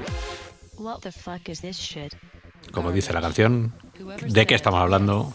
Bueno, eh, si habéis visto últimamente Real o Virtual, la página, que espero que sí, Robianos, hemos sacado un manifiesto para poder comunicar de una manera más estandarizada cómo son las experiencias y videojuegos que nos llegan al catálogo de la VR, ¿no? Esas preguntas que nos hacéis continuamente de, oye, este juego se puede jugar sentado, este juego tendrá movimiento libre, tiene giro, tiene, se me ven las manos, se me ve el cuerpo, bueno, un montón de cosas que arrancamos y proponemos desde real o virtual y bueno, poco a poco se van a ir uniendo, ya tenemos confirmación de, grandes eh, personajes y grandes actores de la realidad virtual en España que se están involucrando. Entonces, eh, yo de primeras, y a riesgo de que me, digáis alguno que no, pero eh, ¿creéis, que era, ¿creéis que es necesario que pusiésemos coto a las nuevas aplicaciones que están saliendo para poder sacar conclusiones? ¿O pensáis que puede ser un poco pronto todavía para hablar del tema? No sé, por empezar, Celia. A ver, yo creo que siempre es necesario hablar un lenguaje común y que todos sepamos si una cosa es de una manera o es de otra. Entonces, haciendo estándares, empieza todo el mundo a, ponerle nombre a las cosas. Em, no sé si lo que dices de si es pronto. Mm, a ver, yo creo que ahora mismo hay una distinción muy clara entre los juegos o aplicaciones que había antes y los que están empezando a aparecer. Pero es verdad que todavía he hecho en falta algunas veces Mm, cosas que tienen unos y que otros las dejan de tener. Entonces espero que con todo esto al final se junten todos los componentes y sean capaces de ir siguiendo estas guías y, ponerlas en práctica. Pero me da miedo también que si estandarizas mucho una cosa, también coartas la creatividad de, de muchos desarrolladores y mm, se amolden mucho a esto y no se abran a otras cosas nuevas. Interesante. Eh, David. Ahí lo dejo. Bien, bien, bien. David. Pues, pues, yo, mira, no tenía ni idea de qué iba a contestar. Y, Celia me ha dado como la, la, base de, hacerlo. Yo, yo no soy muy de acotar el monte. ¿vale? Yo creo que real o virtual y sobre todo de, tu mano, Oscar, eh, siempre eh, habéis sido muy activos en todo el tema de, estar a la vanguardia, ¿no? De, los procesos, del hardware, de la catalogación en general, y aquí se demuestra, ¿no? Ahora, mi opinión personal es que eh, todavía es pronto, es cierto, creo que pienso eso, y también, no sé, como ha dicho Celia, no, no lo había pensado, pero hoy ha estado súper aguda, en el comentario que ha hecho al final, como diciendo, oye, ¿esto hará que sean más cómodos ciertos desarrolladores y vayan a lo fácil? En vez de, oye, pues vamos a crear un nuevo estándar, nuevo, una nueva mecánica, no sé. No lo tengo tampoco muy claro, ¿eh, Oscar? O sea, que no. Estoy hablando un poco así, ¿eh? como que pensando en, voz alta, ¿sabes? Pero no, lo tengo todavía para claro. Eso están, para eso está primero la pregunta y para eso están los estándares, que se tardan en llegar a ellos pero bueno, eh, tú, Gabriel, ¿cómo lo ves desde tu posición? Pues yo cuando leí el artículo me sentí abrumado. Dije yo, madre mía, la cantidad de cosas que hay que tener en cuenta para hacer un videojuego en realidad virtual. Eh, yo si ahora tuviera que pensar en, diseñar un juego en realidad virtual, diría yo, madre mía, no me, puedo, no me puedo dejar esto, tampoco esto, no me puedo olvidar de esto, tengo que tener en cuenta aquello. Son tantas y tantas cosas que, a, mí, el artículo me, abrumó con, tantas siglas. Digo yo, vamos, a ver, van a, tener que publicar los juegos VR en, formato Laserdisc para que quepan todas las siglas. pero no, pero esto va por, por, aligerar un poco la, la, conversación, porque el tema realmente es muy interesante. Si queremos que esto realmente avance, yo creo que sí que es importante que haya unos estándares muy claros, fijos, que luego ya habrá tiempo para que los creadores se los salten. Primero cúmpleme unas reglas básicas mínimas y después, si tu juego, si la mecánica que quieres implementar para tu juego lo exige, ya romperás las normas. Eh, no, olvidemos que los videojuegos son un producto, son, un producto cultural. Eh, así es el vigésimo quinto arte, el décimo noveno, o si es arte o artesanía, eh, lo voy a dejar.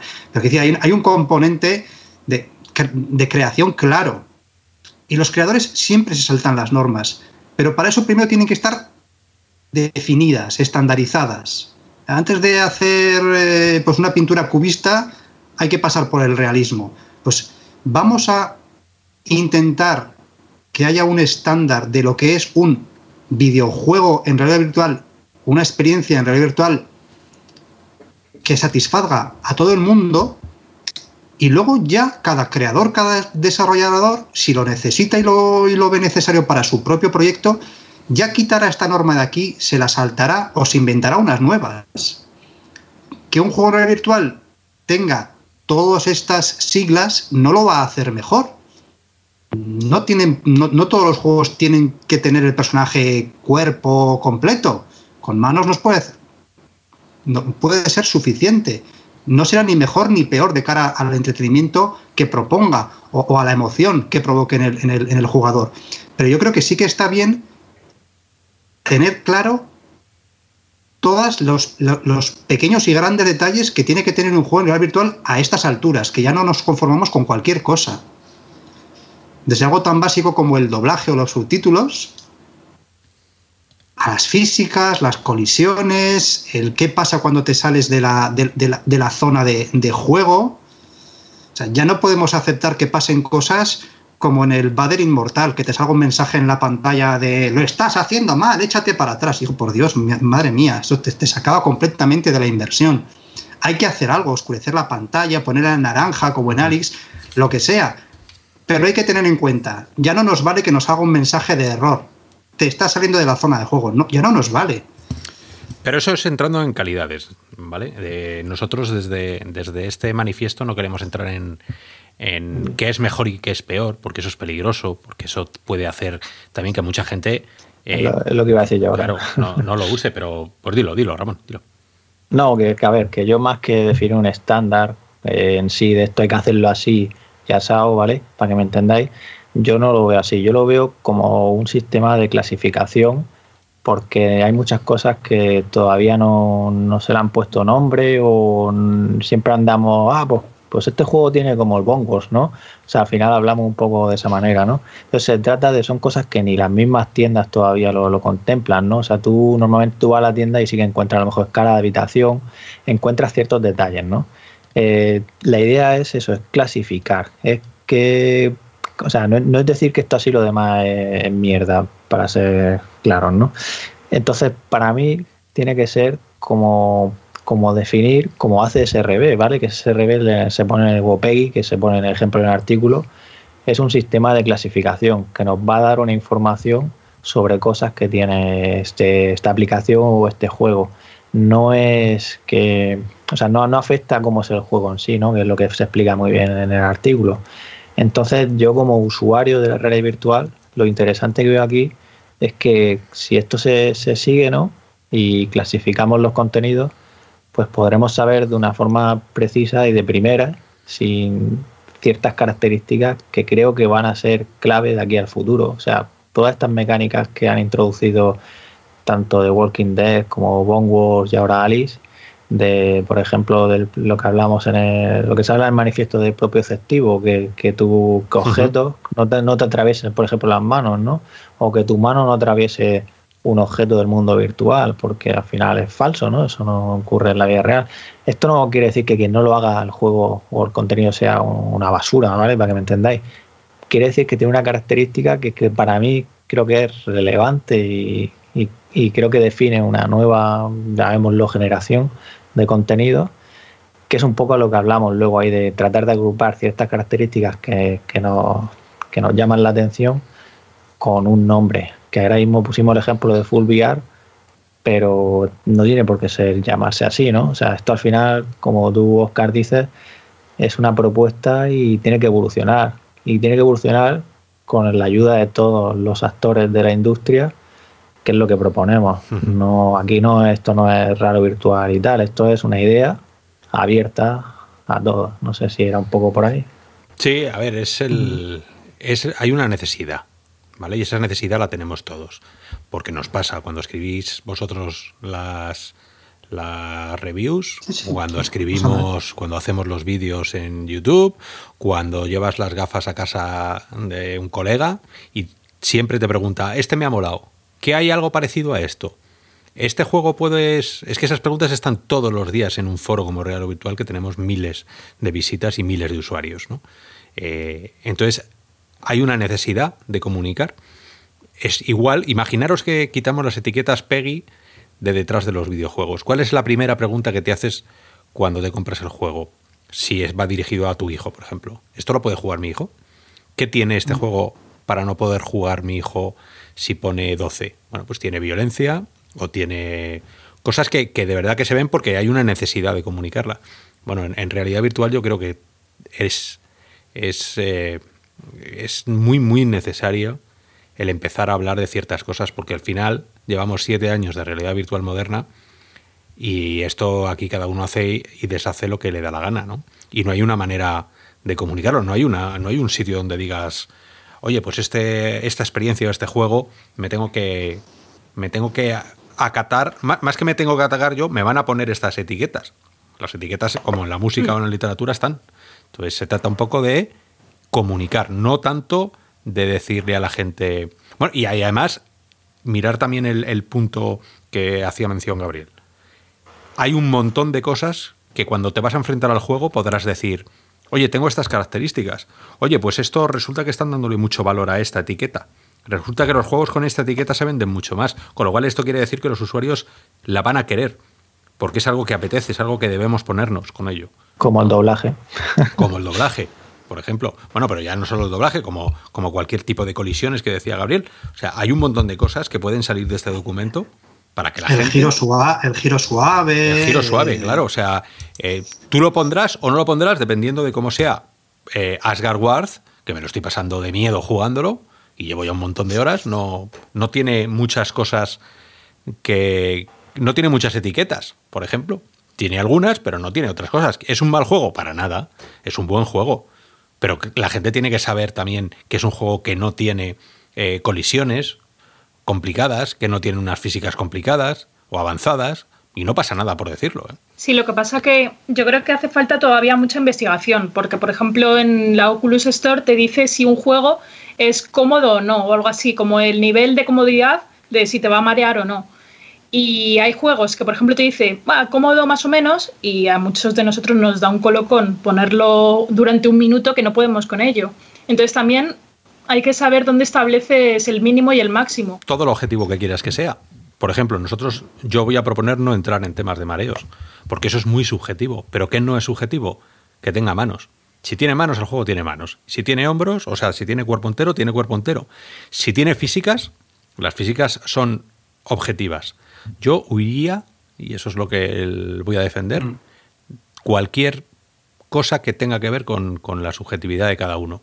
Por eso el mareo para mí no entra, porque el mareo siempre ha sido tan, tan personal que puedes poner que sea físicamente, eh, pues eso, que sea muy duro físicamente, o sea, que hay una necesidad física, vale, como Beat Saber, que al final acaba sudando, pero eso es objetivo. No creo que nadie sea capaz de jugar ese juego en un modo normal sin terminar sudando. O el On Shape, por ejemplo. más que sudar es que tiene una, carga física, ¿no? Claro, no es lo que está moviéndolo tranquilamente. Esos, esos, objetivos sí o sí.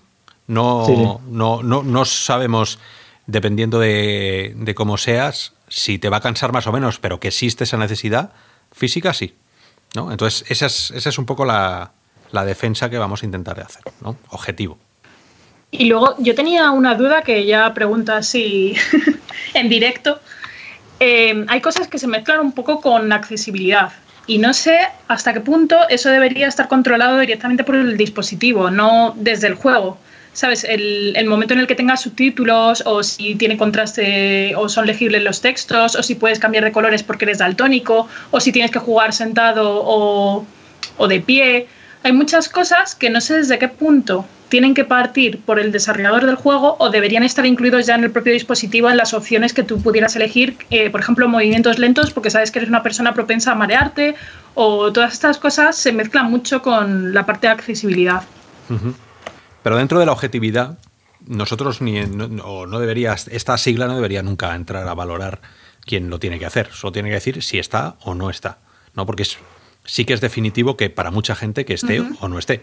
Que se pueda jugar sentado es definitivo para gente que tiene problemas de, motores. Eh, y es una manera de decírselo. Ahora, que ¿a quién habría que exigirle? O con una mano, como Alice. O con una mano, a izquierda o derecha. ¿Cómo es el modo de zurdos? ¿Está bien hecho, implementado o no?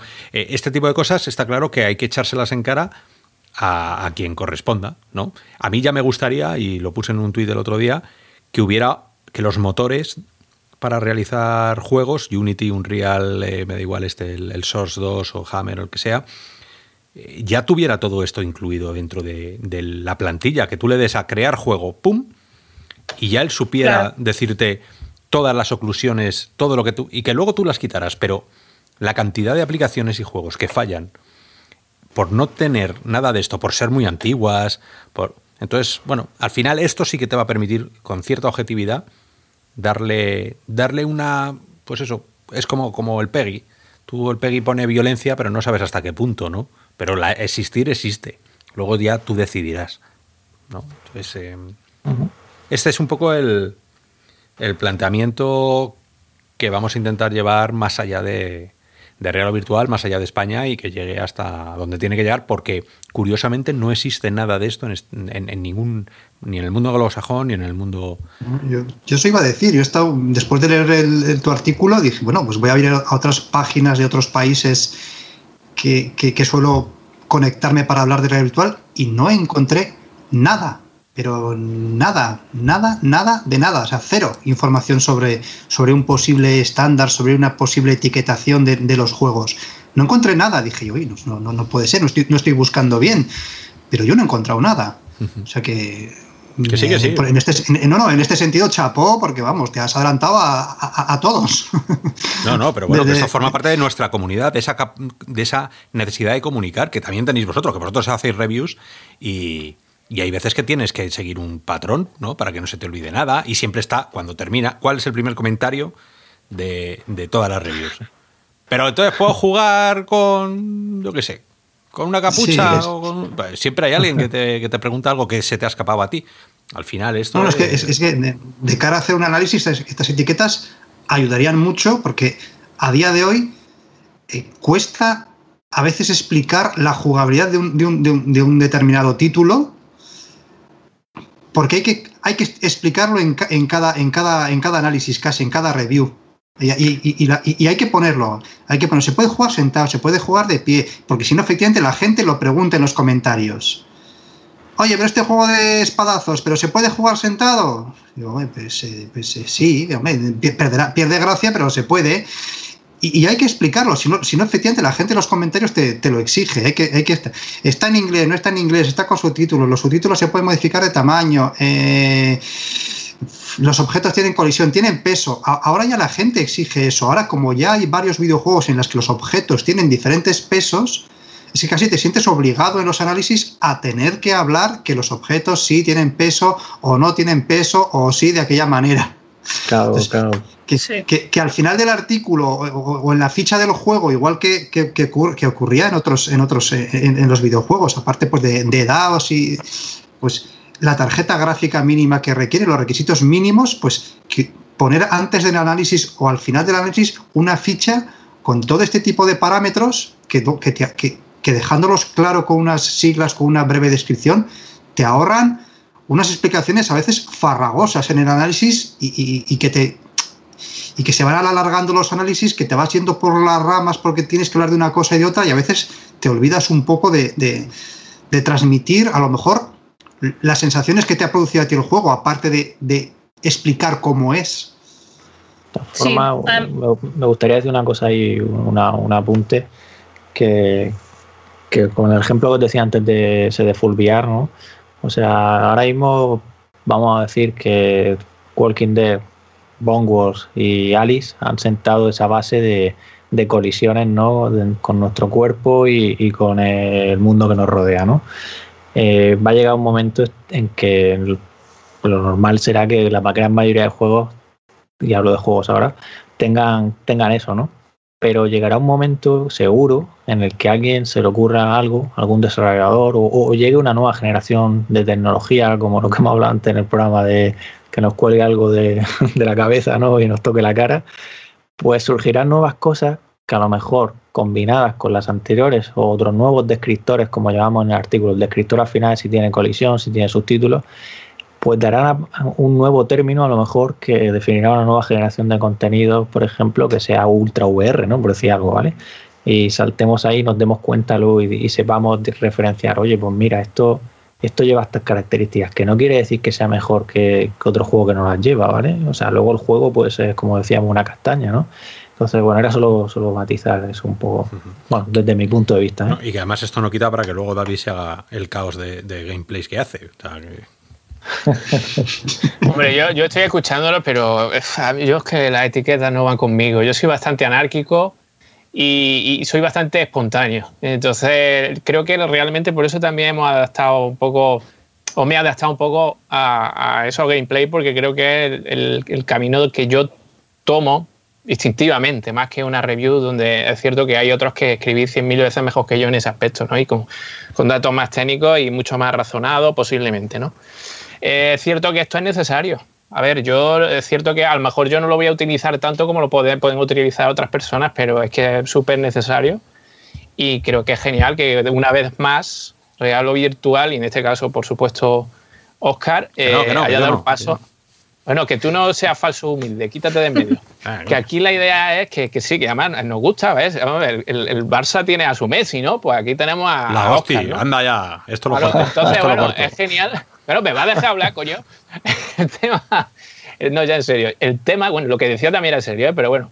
Eh, el tema es que es necesario que alguien que se tire para adelante y, a la piscina, ¿no? Luego ya te copiarán, ¿eh? Eso ya te advierto que te acabarás porque te copiarán y no te pagarán ni un duro, que es lo que suele pasar aquí pero es súper necesario que, que, los que lo, los que estamos metidos en este mundo tengamos unos conceptos mucho más claros y, y, podamos hablar, a ver, en código, ¿no? Estoy leyendo los comentarios y había gente, es que es muy complicado porque los términos son muy difíciles, coño, pues, pues tendrás que aprenderlos como todo y tampoco son tan difíciles, en verdad, pero si te tienes que aprender un código, bueno, pues igual que el PEGI, ¿no? Es lo que tú has dicho, Oscar. Yo Nunca pondremos dibujitos, Pondremos dibujitos en el Peggy, si un juego es de terror, pues el dibujito es una araña. pues Claro, efectivamente. A lo mejor ser, trabajar un poco la comunicación para que sea mucho más directo. Vale, yo ahí no voy a entrar, pero sí es cierto que yo nunca he utilizado, nunca he visto la parte de atrás. El otro día em, sí me dio ya porque salió el, el manifiesto y ya lo vi. Y, y- y cierto que ayer, precisamente, mira, mira tú qué casualidad,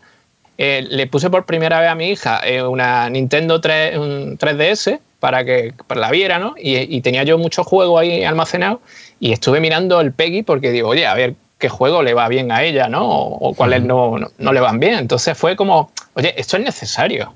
O sea, yo me di cuenta, una, una persona que es como, como si el manifiesto fuera como predicar en el desierto para mí, ¿no? Pero ayer me di cuenta de que esta- estas clasificaciones son indispensables y, por supuesto, en realidad virtual más que nada porque, como ha dicho también Celia, es para que veáis que estaba escuchando, ¿eh? no me está durmiendo. ¿eh?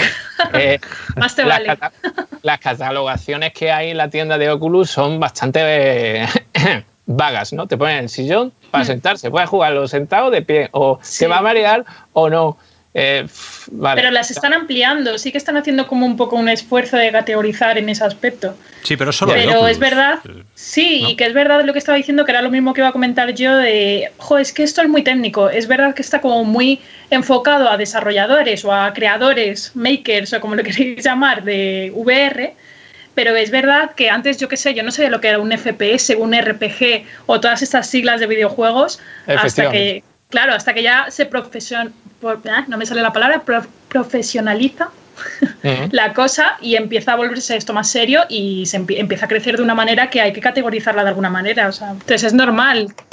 Eh, todo esto, todo esto que yo os digo que nace, y además sabéis que nace a través de Alex y, y por Alex, ¿no? Por, por- por esa manera de decir, joder, tenemos que empezar a, a parcelar, porque esto no cabe todo en la misma caja. Luego al final, pues sí, hay que ser muy objetivo para que nadie se sienta mal y que, y que bueno, que sea mm, todo lo inclusivo que todo lo inclusivo que pueda ser. Mm, yo creo que los nombres son inevitables también. O sea, los nombres que se pondrán y se le darán mil vueltas y ojalá que salga un documento muy chulo, pero los nombres, hay cosas que tienes que llamarlas por su nombre. Y, a mí no hay que perder de vista también que esto va para la gente que va a llegar a la realidad virtual. Y a mí eso también me, quitaba un poco el sueño de, de qué manera explicamos a la gente cómo son las aplicaciones virtuales. No solo videojuegos, ¿eh? también experiencias y cosas que de eventos.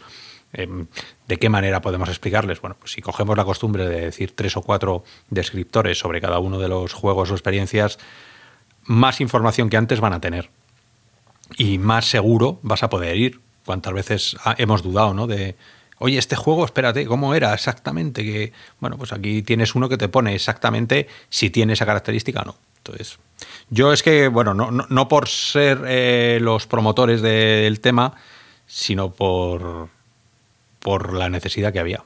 Y eso es lo que quiero recalcar. Luego la gente, ya sabéis, pues lo usará o no lo usará en determinados momentos, como le ha pasado a David. No lo ha usado nunca hasta que ha tenido su hija y ha cogido la parte de atrás. Bueno, pues a lo mejor el día de mañana, yo que sé, a mí me duele un poco el, hombro de hacer el gamba eh, aquí en casa colgando un cuadro. Bueno, pues eh, a lo mejor me cojo juegos y digo cuáles son los juegos que necesitan menos eh, forma física o que voy a poder utilizarlo solo con la mano derecha. Pues lo voy a tener, cosa que antes no lo tenía. O sea que hay momentos puntuales en los que seguro que te va a venir bien. Pues sí, yo, bueno, yo por mi parte ya sabes, yo lo apoyo y creo que, que esto irá evolucionando, no, no es fácil definir las cosas y para eso todos tendremos voz y de hecho ya se están planteando comentarios sobre el Sim Racing, sobre otro tipo de experiencias. También a mí la tercera persona me, me, me generaba muchas dudas, ¿no? Y de hecho, bueno, de momento se puso un descriptor, pero me sigue generando dudas todavía.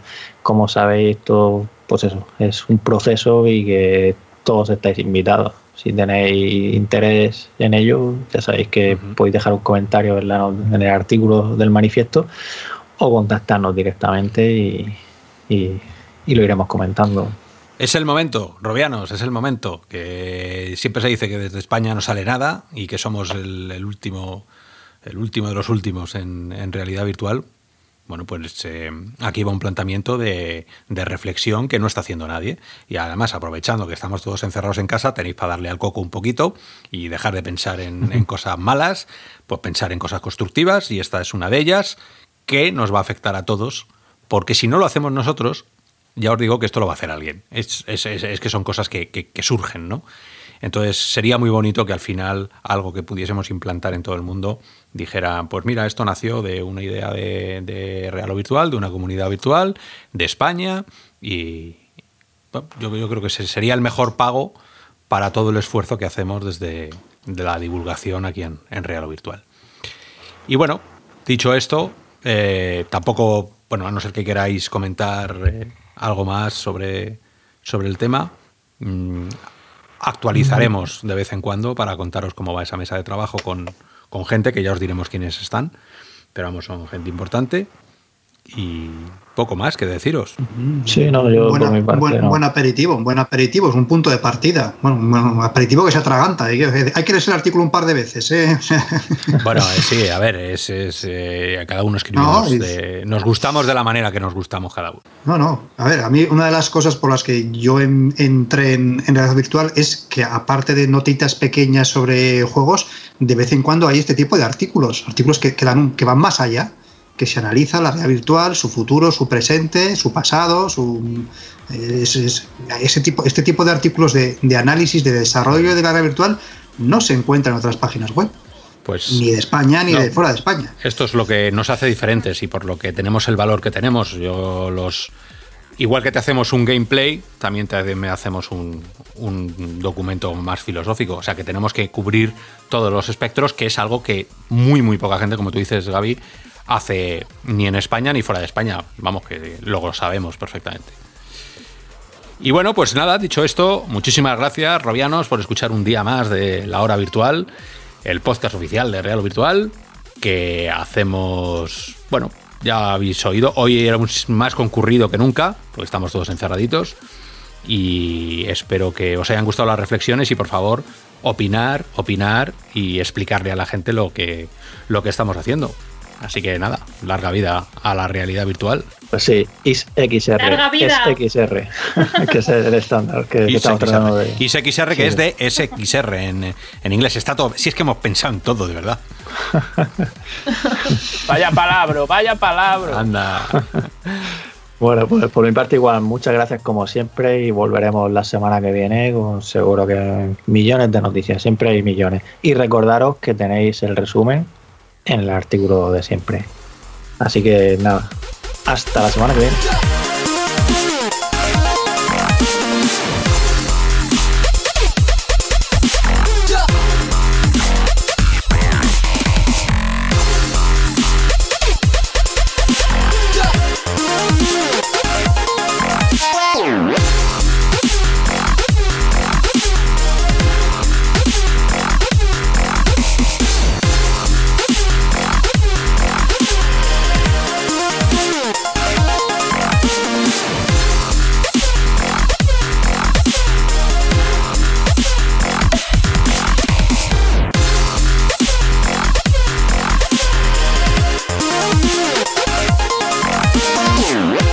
Why the fuck is this guy still making music?